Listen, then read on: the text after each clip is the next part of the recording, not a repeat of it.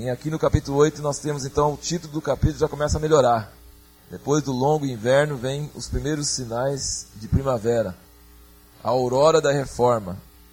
1100 a 1500 depois de Cristo.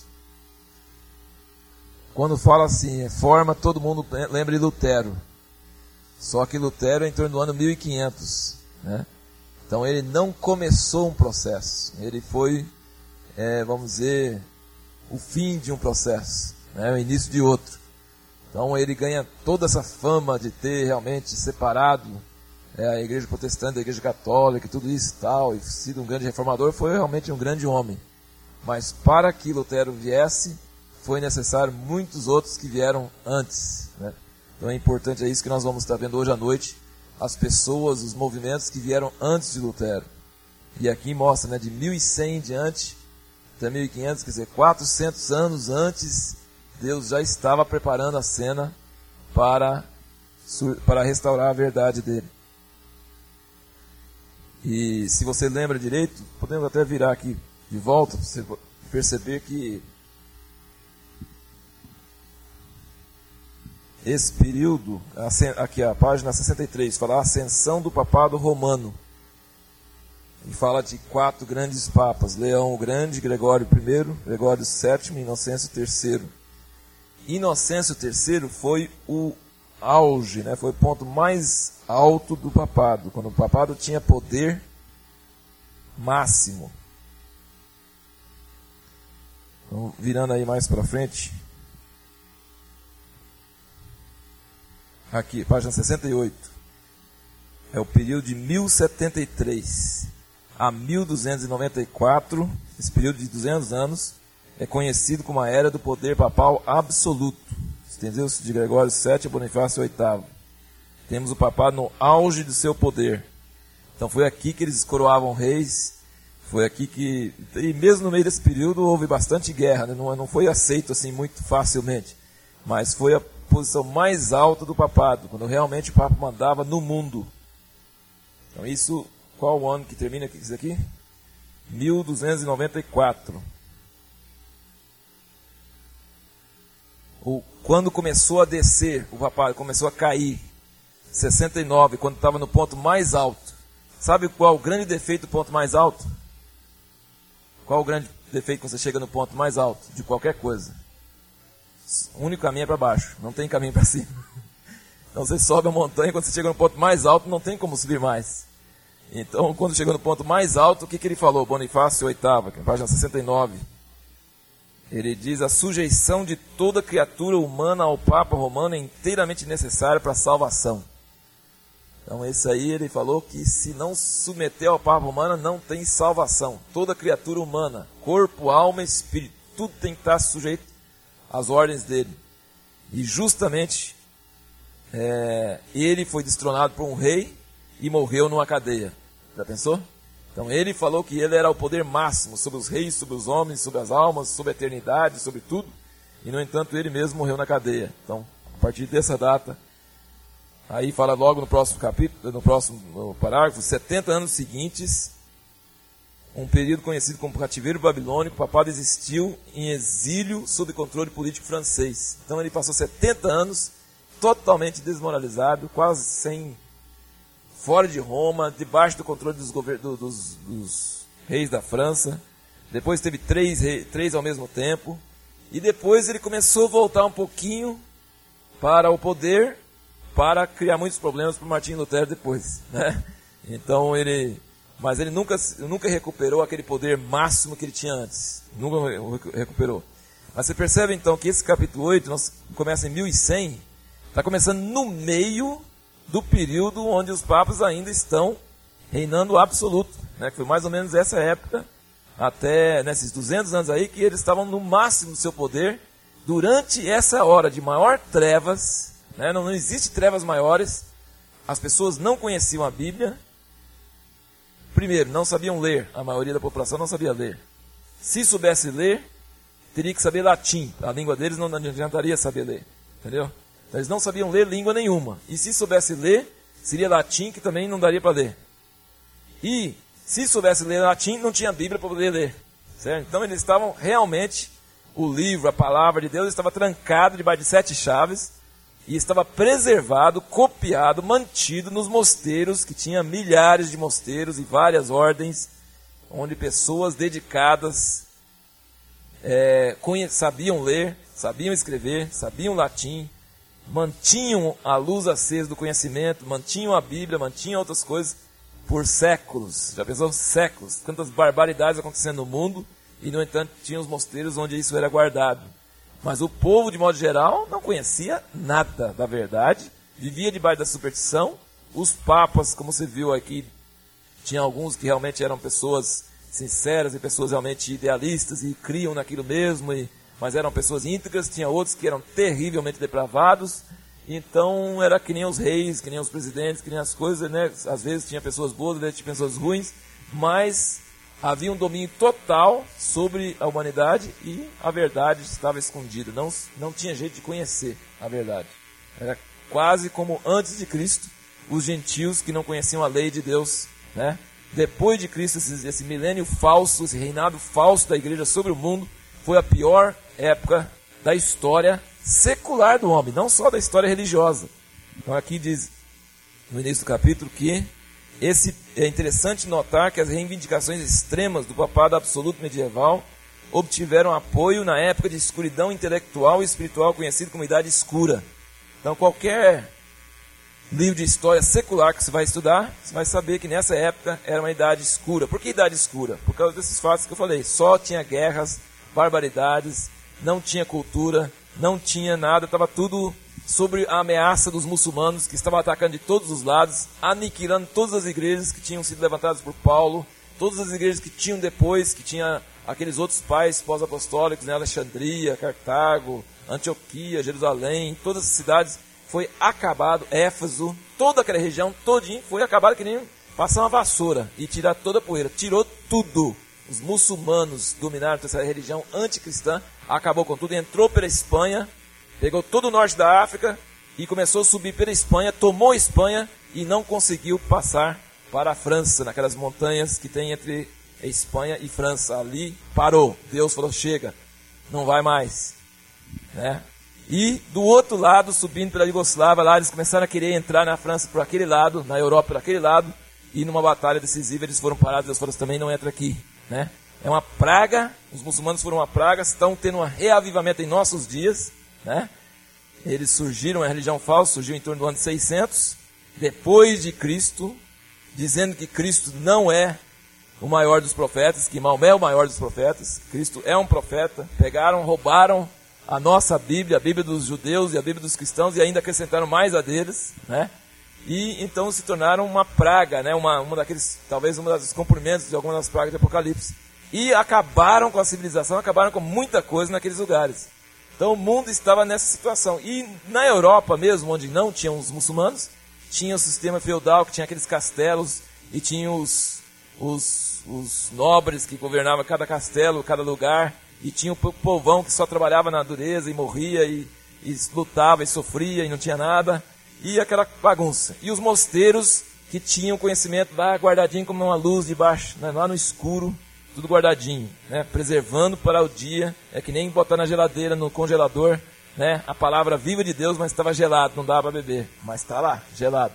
Um dia dava para tirar de lá e esquentar e fazer alguma coisa que prestasse. Né? Então toda aquela verdade ficou congelada e não estava acessível às pessoas.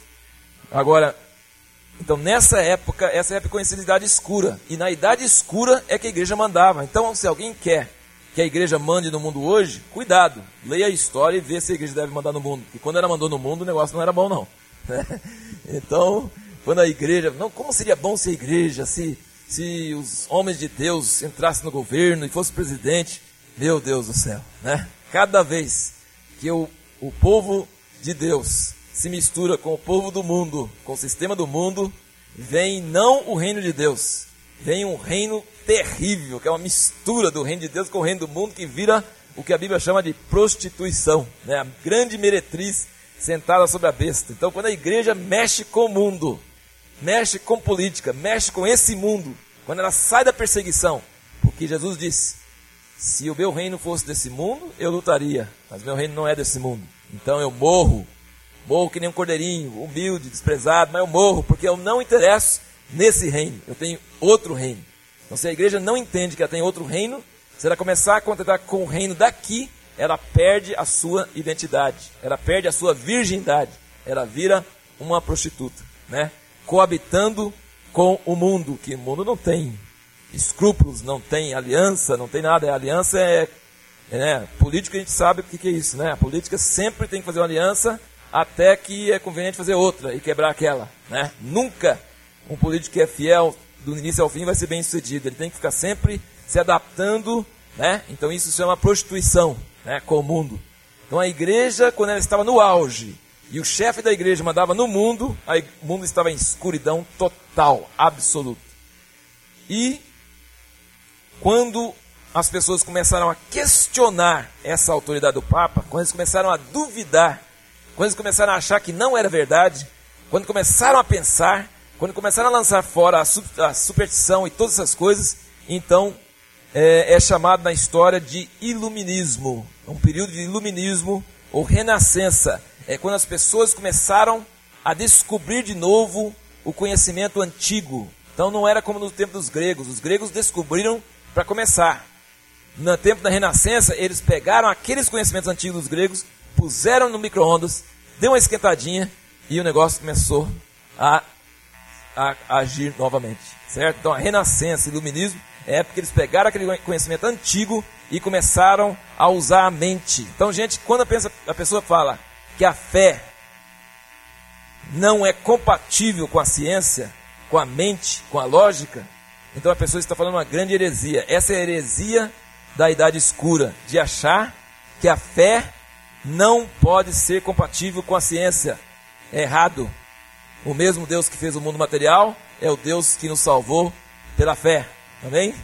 Então, se é o mesmo Deus, ele é coerente. Né? O Deus que disse haja luz e que fez toda a criação, todas as leis materiais, é o mesmo Deus que nos salva pelo sangue de Jesus, certo?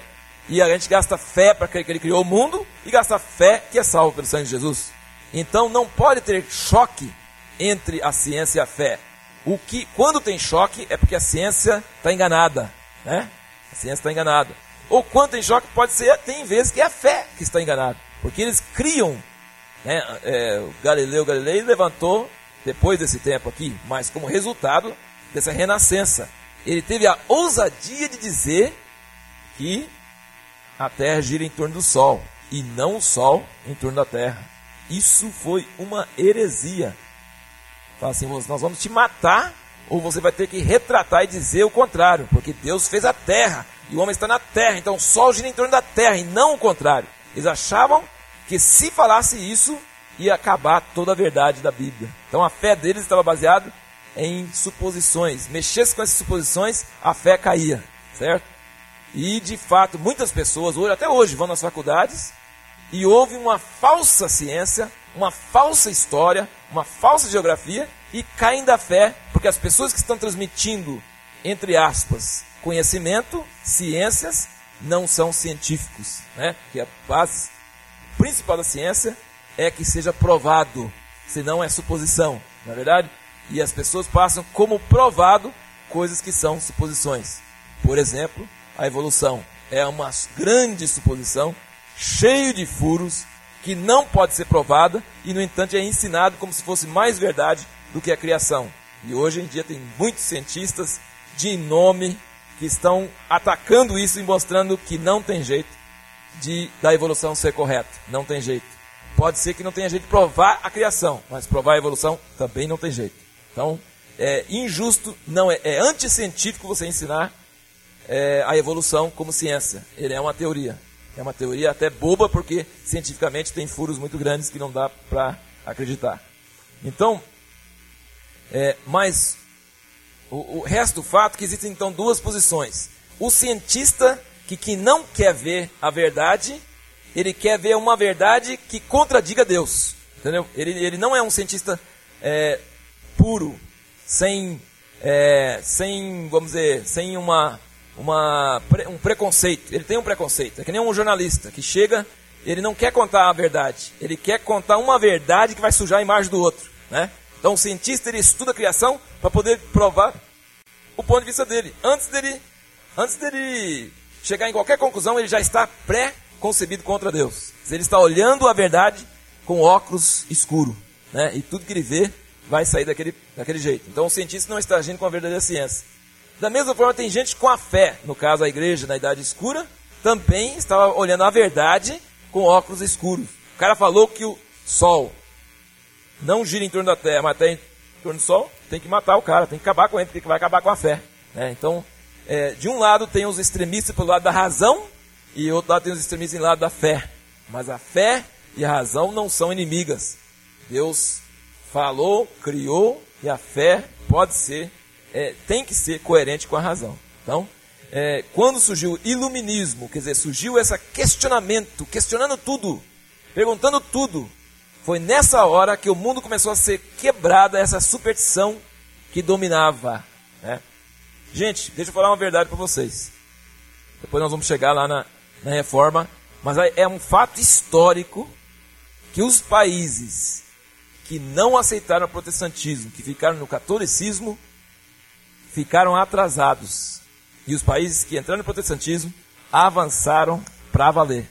Certo? Por exemplo, a Europa. O norte da Europa, protestante. O sul da Europa, católico. Sul da Europa, então, seria a Itália, e Espanha, né? Portugal, né? Ficaram no atraso. Quem foi para frente? França, Alemanha, Inglaterra, né? E quando colonizaram, né? América do Norte, América do Sul, católico América do Sul, protestante América do Norte. Qual a diferença, né? Sabe por quê? Porque quando você tira a superstição, você tira o domínio do medo, o domínio da fé cega, aquela coisa que prende, não pode pensar. Se você pensar, você vai duvidar. Se você duvidar, você perde a salvação. Então não faz. Então a pessoa não desenvolve. Ela fica amarrada, ela fica presa. Mas se ela está livre, não tem mais aquela opressão, não tem mais aquela dúvida, não tem mais aquele medo de que se ela usar a cabeça, se ela inventar, se ela fizer uma coisa, ela vai estar revoltando contra Deus, então ela desenvolve, ela vai para frente, ela consegue desenvolver. Entendeu? Então, é, a religião não é só um detalhe. A religião muda a vida de uma nação, de um povo, do mundo inteiro, né? Então, quando Lutero fez aquelas coisas lá e separou da Igreja Católica, realmente não era só uma divisão religiosa. Criou uma divisão mundial de desenvolvimento de uma série de coisas. Né? Então, é interessante ver como a luz da palavra ilumina o homem até para as coisas naturais, né? até para as coisas materiais. Agora, por outro lado, por outro lado, esses países protestantes que desenvolveram esse conhecimento, desenvolveram essa liberdade, jogaram fora o, a superstição, jogaram fora aqueles coisas escuras né, da Igreja Católica, aquele domínio, aquelas superstições, aquelas coisas, jogaram fora. Eles jogaram fora e foram direto e hoje se tornaram totalmente rebeldes, anticristãos, contra Deus. Né? Estão entrando em to toda quanto é heresia, todo quanto é problema, perderam o sentido da vida, estão nas drogas, estão sem, sem fé, sem nada, né? Então não tem, né? Ou você sai da escuridão da fé, ou você entra na escuridão da ciência mal chamada ciência, certo? É, nenhum dos dois é solução, né? Nenhum dos dois é solução. Realmente a única solução é a luz de Cristo, a fé que é baseada na conhecer a palavra, né? Não é baseada em superstição, mas é conhecido, é baseado no mistério de Deus revelado pelo Espírito Santo. Então é, existe um grande equilíbrio, né? uma grande necessidade de equilíbrio aí.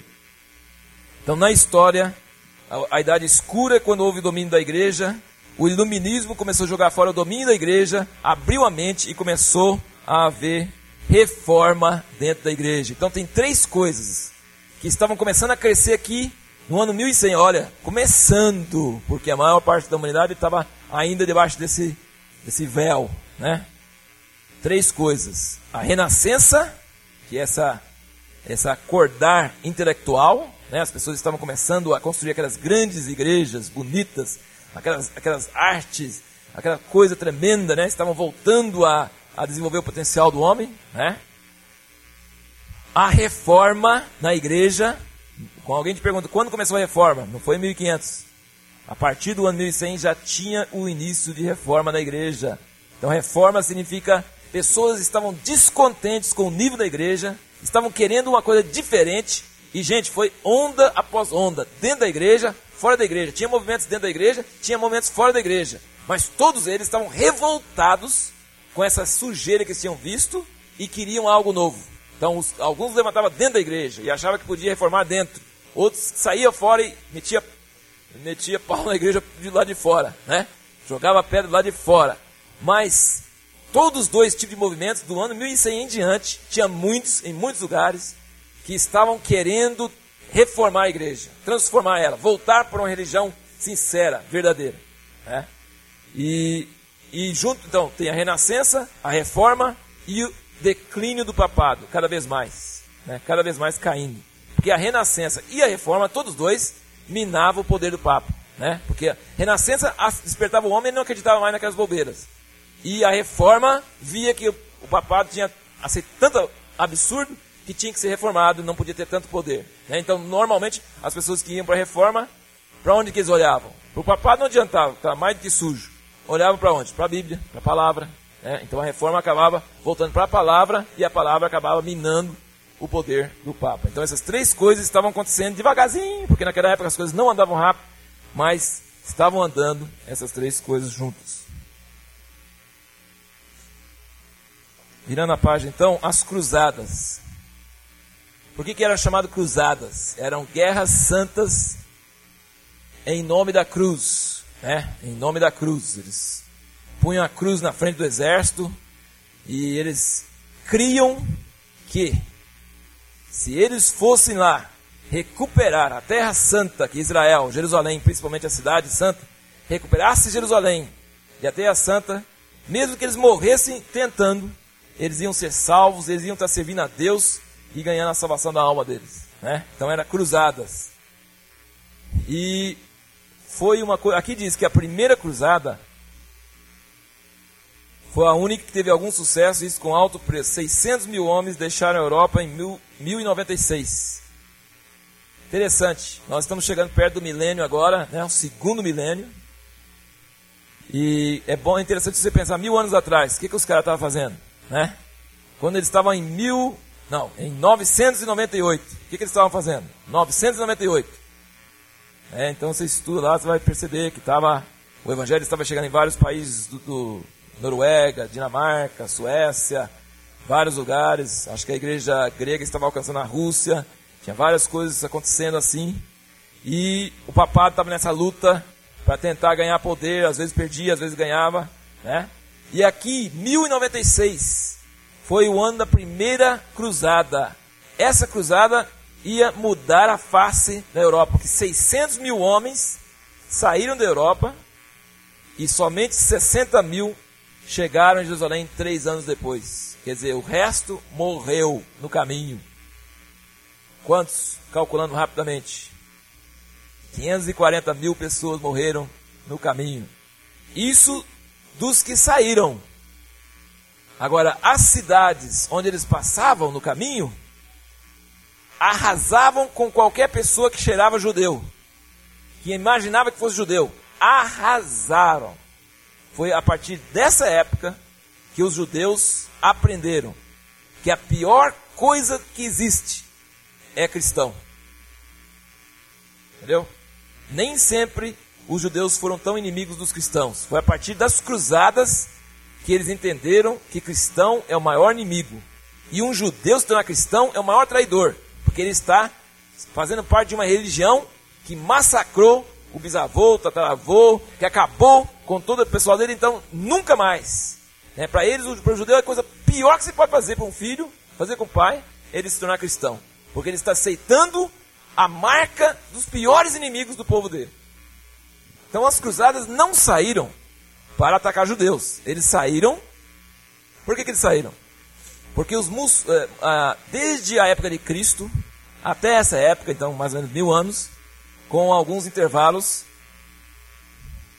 eh, era um costume os peregrinos irem para Jerusalém.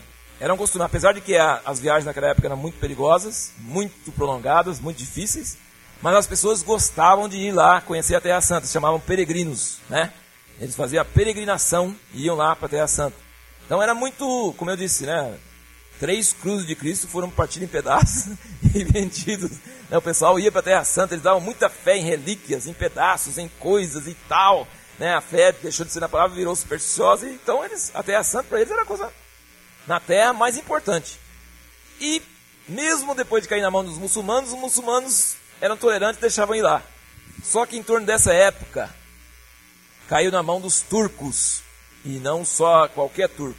Os turcos seljúcidas, que eram bravos, que eram bárbaros. Qualquer cristão que fosse lá era massacrado. Então fechou, não podia mais ir. E além disso, não tinham respeito nenhum para os lugares santos lá, então é por isso que é tão difícil a gente acreditar quando alguém vai lá e fala assim: esse aqui é o lugar onde Jesus morreu, esse aqui é o lugar onde ele foi, onde ele nasceu, esse aqui é o cenáculo, esse aqui é... não tem jeito de saber, gente, realmente não tem jeito de saber, porque já passou tanta história, tanta coisa em cima daquilo lá, que é suposição, mas a suposição de uma tanto faz com a outra, né? A única coisa que pode ter certeza são os montes, né? O Monte das Oliveiras é o Monte das Oliveiras.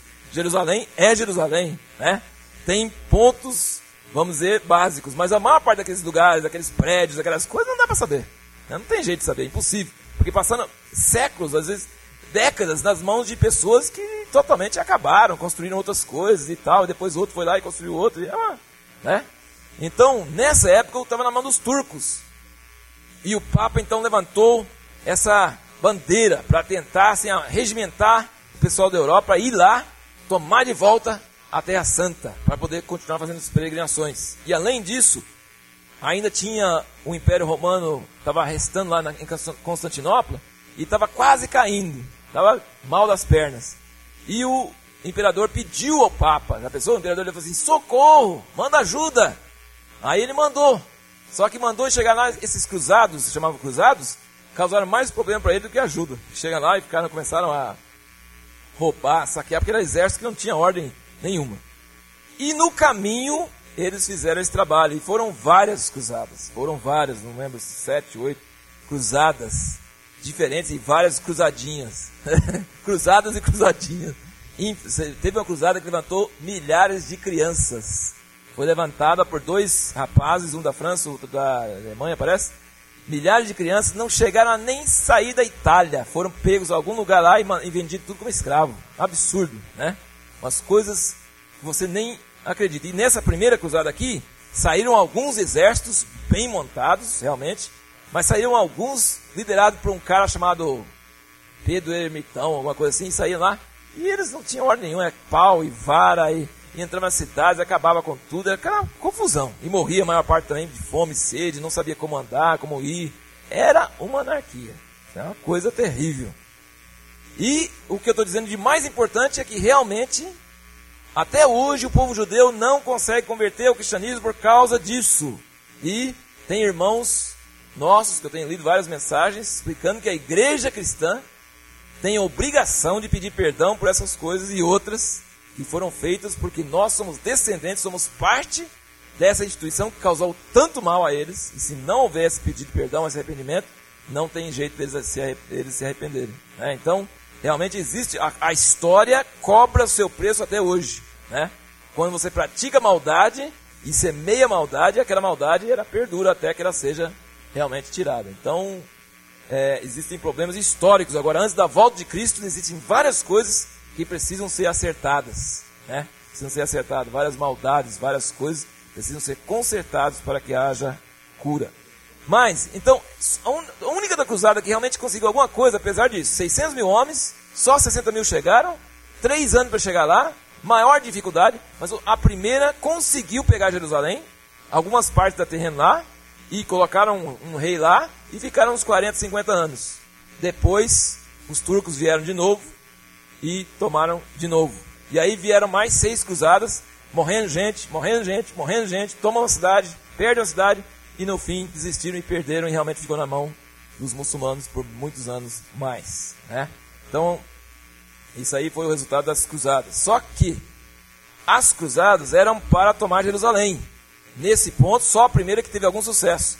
Os outros não tiveram sucesso nenhum. Mas o que, que fizeram? Desestabilizaram totalmente o sistema da Europa feudal, daqueles castelos, daquele pessoal. Todo o pessoal de guerra foi embora. Não tinha jeito de fazer guerra entre eles mais, porque já estava todo mundo guerreando lá. Não é? O pessoal que era tão ignorante, séculos de ignorância, não sabia nada, quando eles viajaram, pelo menos geografia eles aprenderam. pelo menos geografia aprenderam, não nos livros, aprenderam geografia indo lá. Viram, conheceram.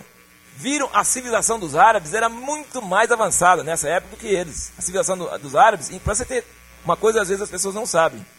Os árabes conservaram grande parte dos escritos de Aristóteles, de Platão, de Sócrates, esses outros foram os árabes que preservaram. Porque eles pegaram aquela biblioteca grande de Alexandria, pegaram vários outros lugares, e eles tinham uma cultura mais avançada, bem avançada, e continuaram bem avançados. E nessa época eram os tribos germânicos, lá de, os francos, os anglo-saxões, os germânicos, eles não, tavam, não tinham muita cultura e nem muito interesse. Né? Então, quando os cruzados foram para lá, eles entraram em contato com uma civilização muito mais alta na época do que a deles. E Além do mais, isso começou a desenvolver o quê?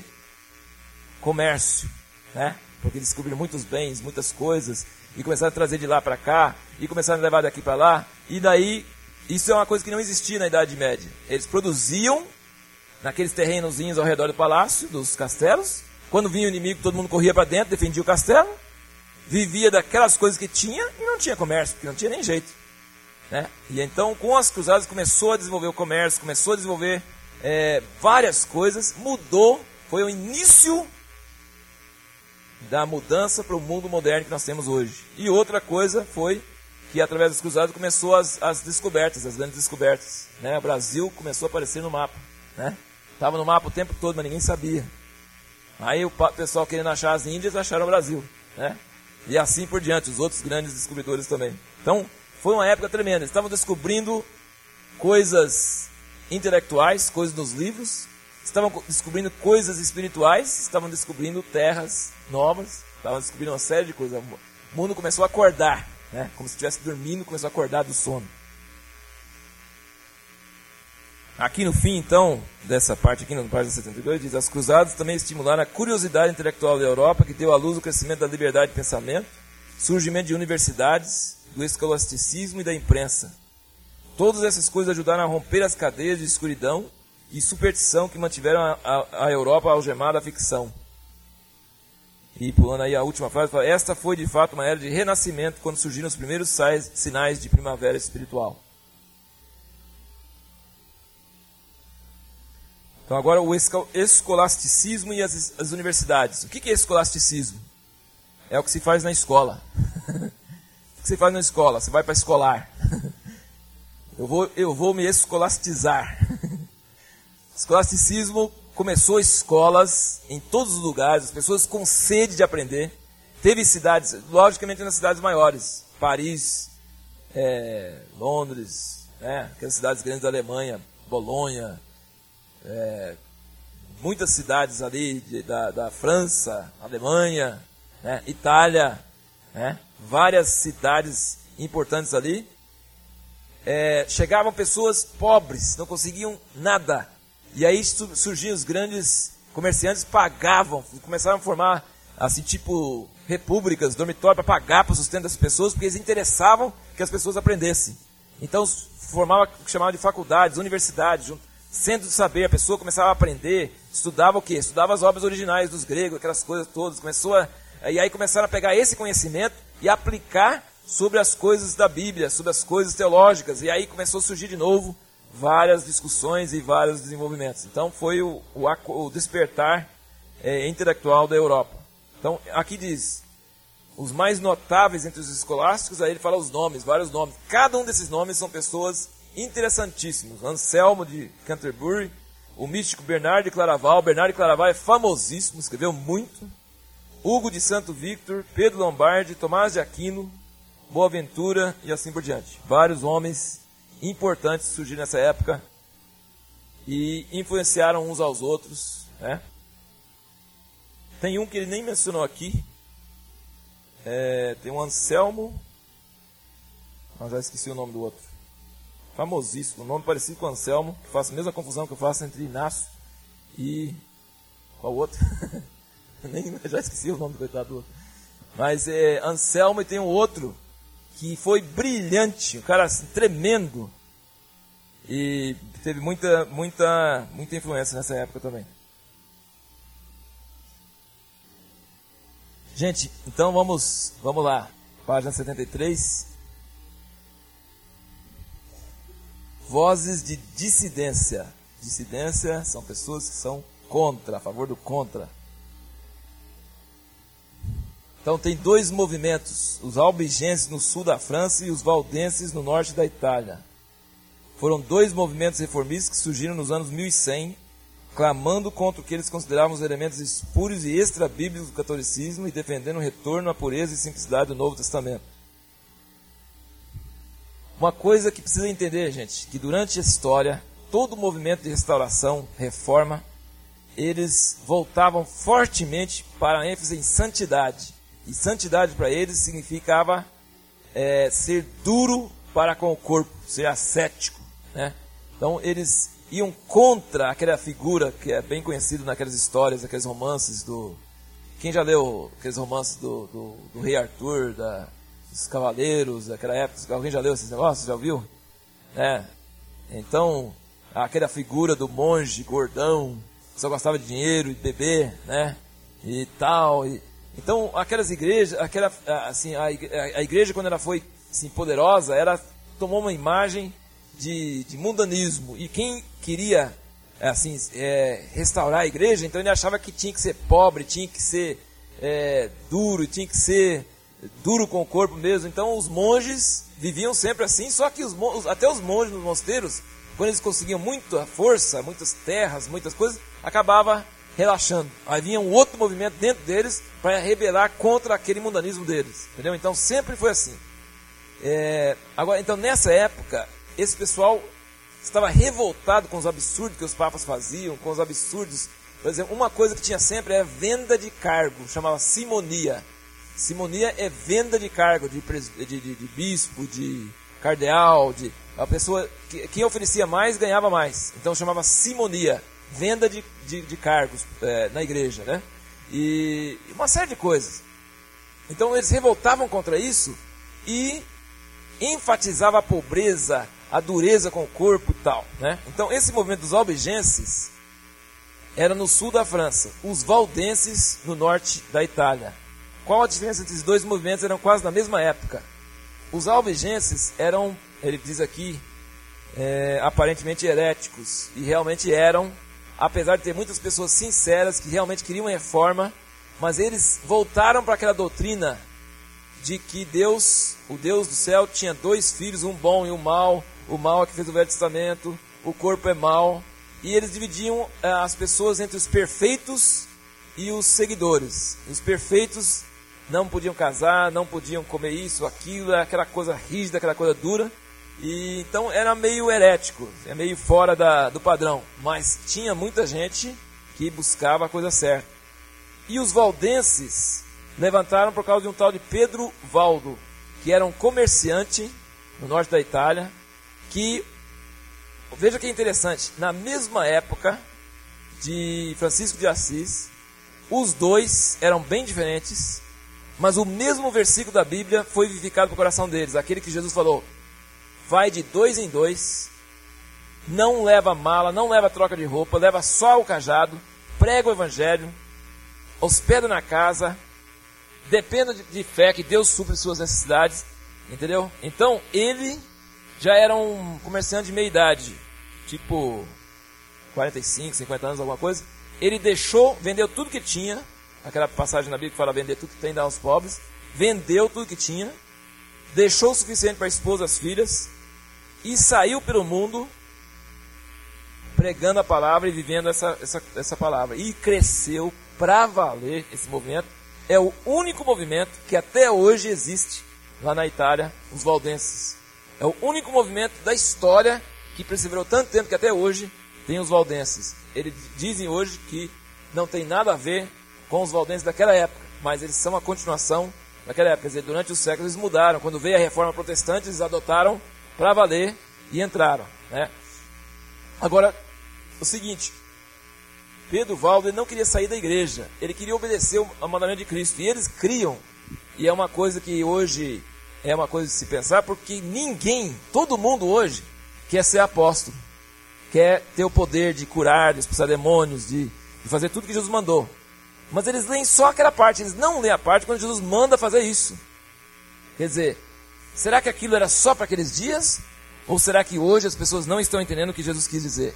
Que o apóstolo tem que ter todo o poder de Deus para curar, para pregar a palavra, mas também tem que ser um homem pobre que anda pela fé, que não fica nos melhores hotéis, que não fica exigindo as melhores coisas, que é a pessoa que anda em santidade, em necessidade.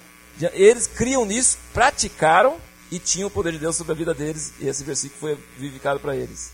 Interessante que Francisco de Assis não era um homem assim, ele era um jovem dissoluto, bagunceiro, que não tinha cabeça para nada. O pai dele era um comerciante, bem sucedido, revoltado porque o filho dele não seguia nos caminhos que ele queria.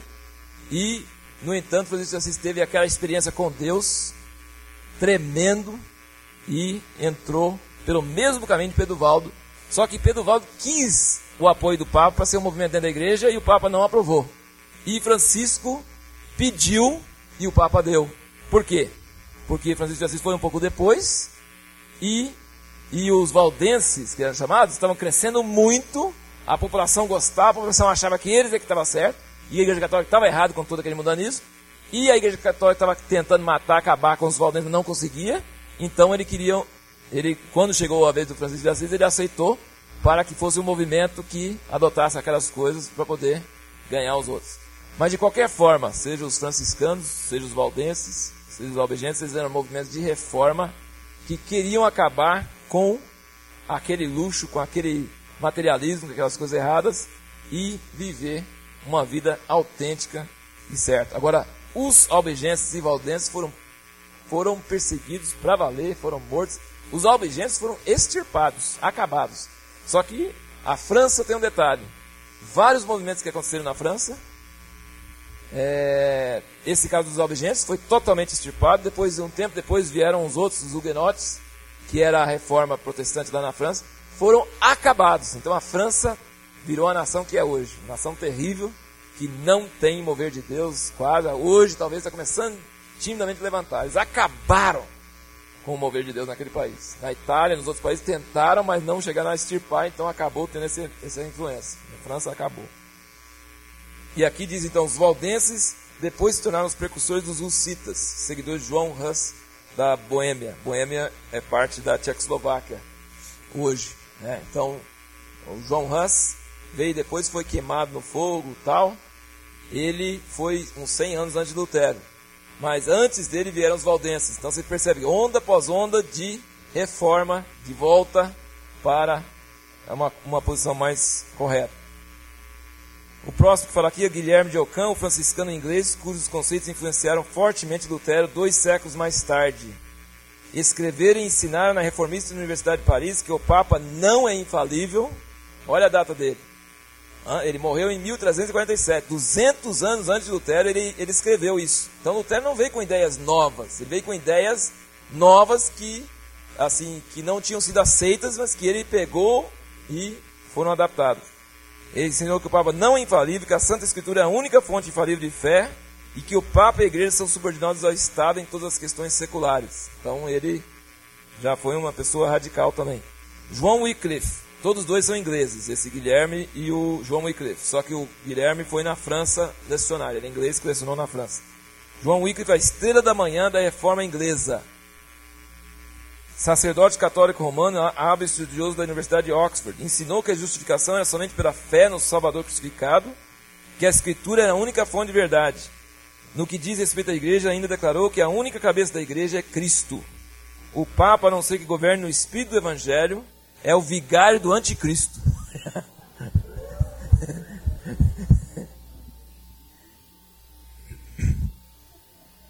a hierarquia ávida por poder que reivindica santidade religiosa especial não tem base nas Escrituras. Ele rejeitou a transubstanciação, negou a infalibilidade da Igreja Romana.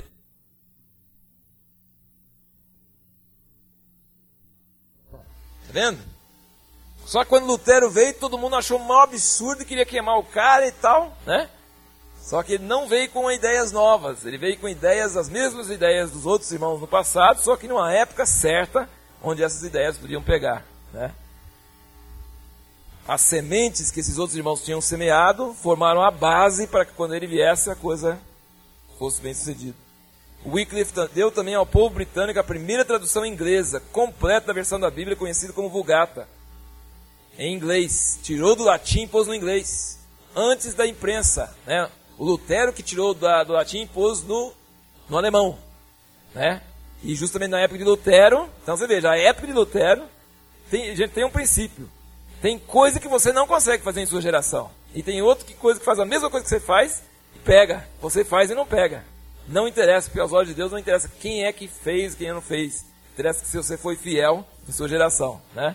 Então você vê que Lutero, quando ele traduziu, já tinha imprensa, já tinha condições de multiplicar e a Bíblia passar por muitos lugares. Né? No, na época de Wycliffe foi tudo à mão e veja o que, que ele fez. Ele enviou evangelistas leigos para instruir, instruir o povo nas santas verdades das Escrituras. Então ele encheu a Inglaterra da palavra de Deus, na língua do povo e na boca do povo. Ele não tinha imprensa, então mandou o povo levar e falar a palavra. Coisa tremenda, né? Esse é um homem tremendo. E foi condenado por um dos papas fantoches franceses de Avignon. Lembra aquela época da 70 anos de cativeiro? Então eles não tinham muita força, não tinha muita, muita né? Então, por causa dessa, desse vácuo, o Wycliffe e os outros conseguiram fazer alguma coisa. Né? Porque tinha épocas que a Igreja Católica estava meio fraca. O Papa não conseguia fazer muita coisa. Condenou ele, mas o parlamento inglês impediu que ele fosse executado.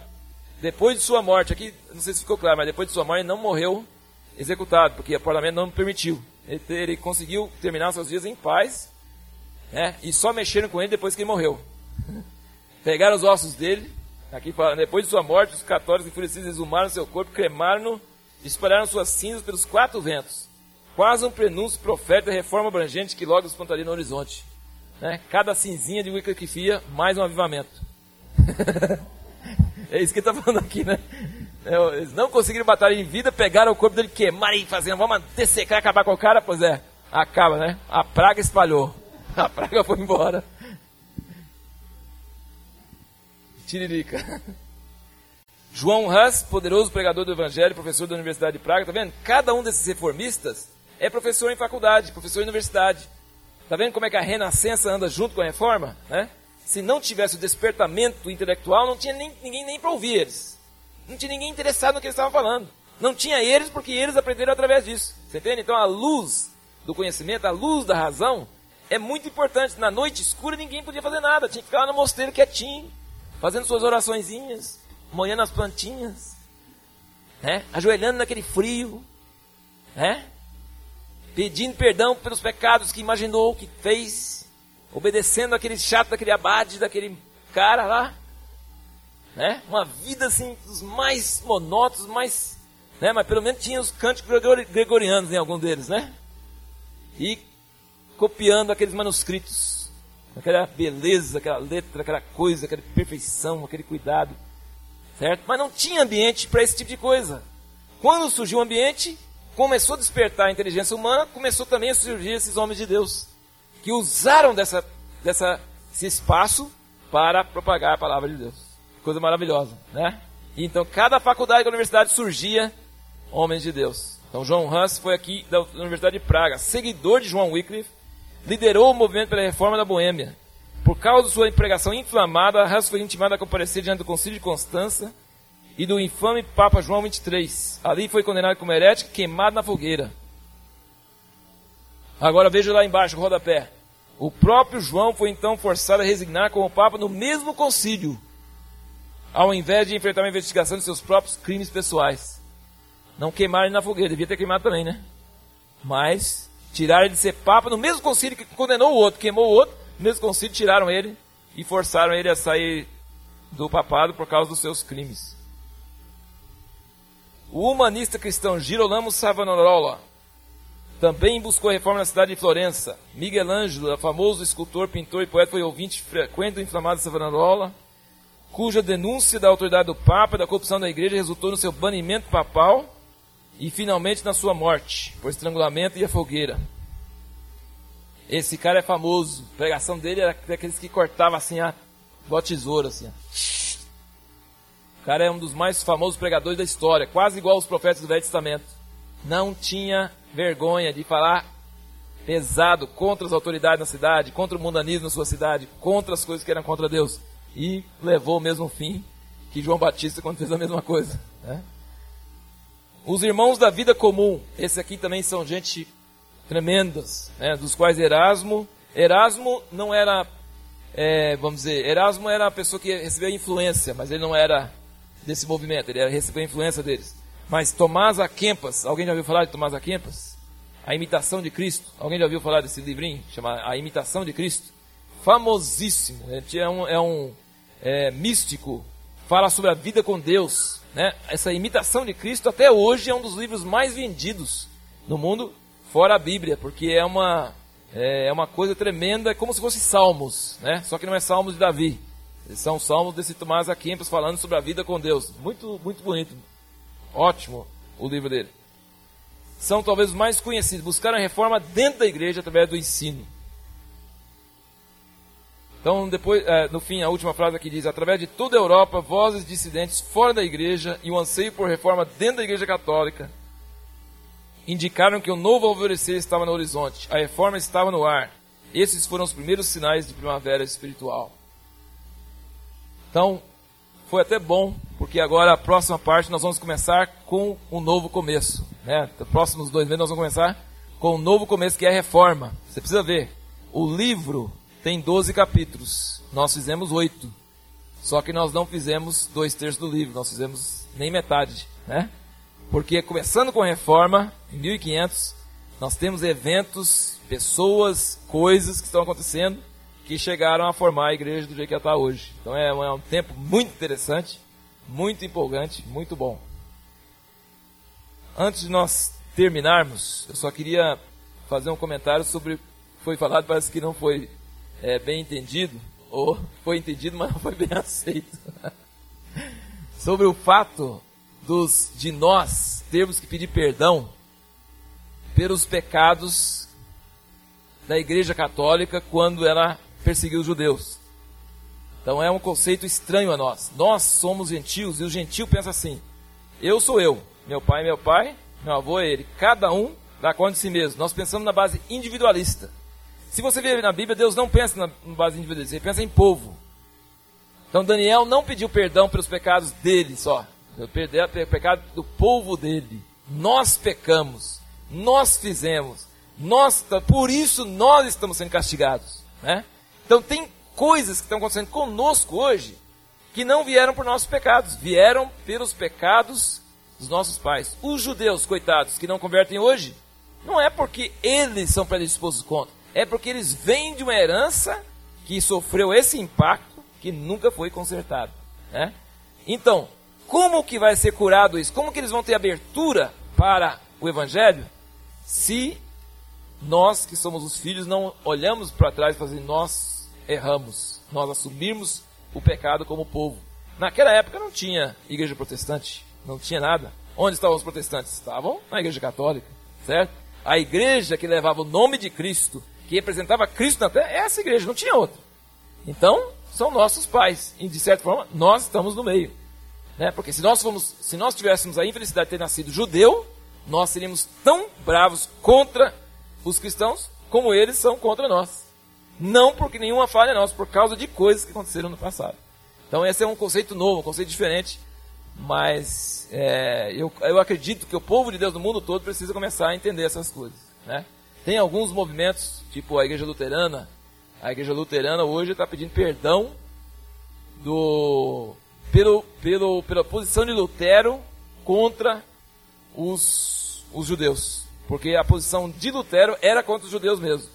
Então, a posição da igreja durante o Holocausto foi meio de lado e as posições de Lutero teológicas davam base para que as pessoas perseguissem os judeus e achassem que estavam servindo a Deus, entendeu?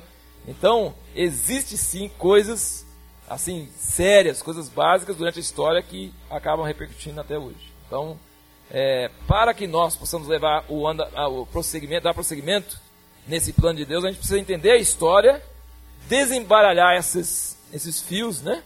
Esses fios aí e ver como que nós podemos pegar o processo e levar para frente. Então é importante, uma das grandes utilidades da história é isso, a gente pegar os fios e aprender como a gente pode é, pode acertar, porque biblicamente Jesus não pode voltar sem haver uma reconciliação de Israel com a igreja, né? não juntando na mesma igreja denominacional. Mas ele diz: assim como os gentios foram enxertados, os ramos de fora, ele tem que pegar os ramos naturais e colocar de volta. Né? Então, não pense que Jesus volte antes que haja uma restauração de Israel. E não pense que nós vamos estar preparados para encontrar com Jesus se nós não tivermos eles. Nós precisamos deles. Né? Nossa fé, em muitos pontos, é furada, é fora, porque não temos eles conosco. Eles precisam voltar. Né? Ele diz, ele avisa, naquela época, o, os judeus tinham orgulho, achavam a pior coisa os gentios entrarem. Eles não queriam que os gentios entrassem. Eles achavam um absurdo. Quando Paulo falava dos gentios entrarem, eles ficavam com raiva e queriam matar ele. Né? Aí Paulo falou assim, cuidado para vocês gentios, ele fala em Romanos 11, cuidado para vocês não ter o mesmo orgulho, achar que vocês vão entrar direto e que eles não vão entrar. Porque o dom e o chamamento de Deus é sem arrependimento. E você, Deus escolheu um povo, independente se eles são bom, chato, ruim, eles são escolhidos e eles têm que entrar nessa nessa oliveira, né? A oliveira é deles, não é nossa. Nós entramos pela graça. Eles também têm que entrar pela graça na própria oliveira deles. Então existe mistério por aí, né? Como dizer, Deus já transportou eles fisicamente de muitos lugares do mundo de volta para a terra deles. Só que espiritualmente eles não voltaram para coisa nenhuma. Né? Eles estão ainda longe, né? longe de Deus, longe de Deus em todo sentido. Né? Eles não, a maioria dos judeus são ateus, os que são é, religiosos são uma religião fanática que não tem nada a ver, né? Então precisa de uma restauração muito grande com eles também. Com certeza, mas vieram depois. É. Vieram depois. Cronologicamente vieram depois.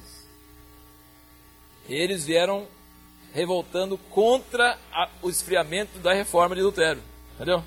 Então veio a reforma de Lutero, fez toda aquela coisa, depois eles começaram a revoltar contra o esfriamento dessa reforma de Lutero. Então são ondas, durante toda a história teve pessoas que não aceitaram a situação e se revoltaram e começaram a fazer alguma coisa, nem que seja errado, e Deus usou eles como ímpeto para ajudar os outros que vieram depois. Né? Então, é, acho que é isso que é importante entender. Cada geração tem uma responsabilidade e tem uma possibilidade. Tem coisa que pode fazer, tem coisa que não pode fazer. Coisa que Deus deixa fazer, Deus, Deus é, eles fazem e são bem sucedidos. Outros fazem e não são. Né? Mas todos são fiéis.